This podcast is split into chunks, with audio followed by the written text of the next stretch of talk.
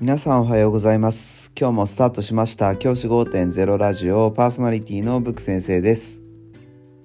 僕は現役の教師です。学校で働きながらリスナーの先生たちが今よりちょっとだけいい人生を送れるようなアイデアを発信しています。より良い授業学級ケア働き方同僚保護者児童生徒との人間関係お金のことなど聞かないよりは聞いた方がいい内容を毎朝6時に放送しています。通勤の後から10分間聞き流すだけでも役立つ内容です。一人でも多くのリスナーの先生たちと一緒に良い教師人生を送ることが目的のラジオです。今回のテーマは話す時間は短く活動する時間は長くこれが鉄則という話をしたいと思います年度初めの学級活動の時間が結構あると思うんですねその時に僕が大事にしていることっていうのは話す活動は短く動く活動は長くっていうことなんですね。僕が話す活動っていうのは極力ないようにしています。なぜかっていうと話を聞いてる時間ってやっぱり苦痛だし子供たちも動きができないのでなかなか苦痛だからです。逆に活動の時間をなるべく多くして指を動かしたり体を動かしたりっていう時間を多くするようにしています。これねすごく大事なことです。でさらにもう一個高度なことを今日お話ししたいと思うんですけど話す活動を短くして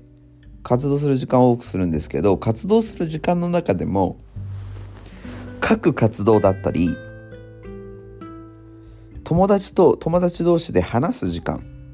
だったりこれを交互に入れていくといいと思います。いろんなバリエーションで入れていくといいと思います。例えば各活動例えばなんだろうな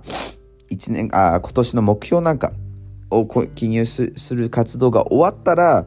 その活動の後に例えば自分の何て言うんだろうなプロフィールを作るみたいな活動で各か作って2つつながっちゃうと結構苦しかったりするのでそれを2つつなげずにやっていく。って結構大事だと思います。2つつなげずに各活動終わったらじゃあその次の活動は例えば友達として話す活動になる。で友達として話す活動が終わったらちょっとみんなでやるゲームをやる。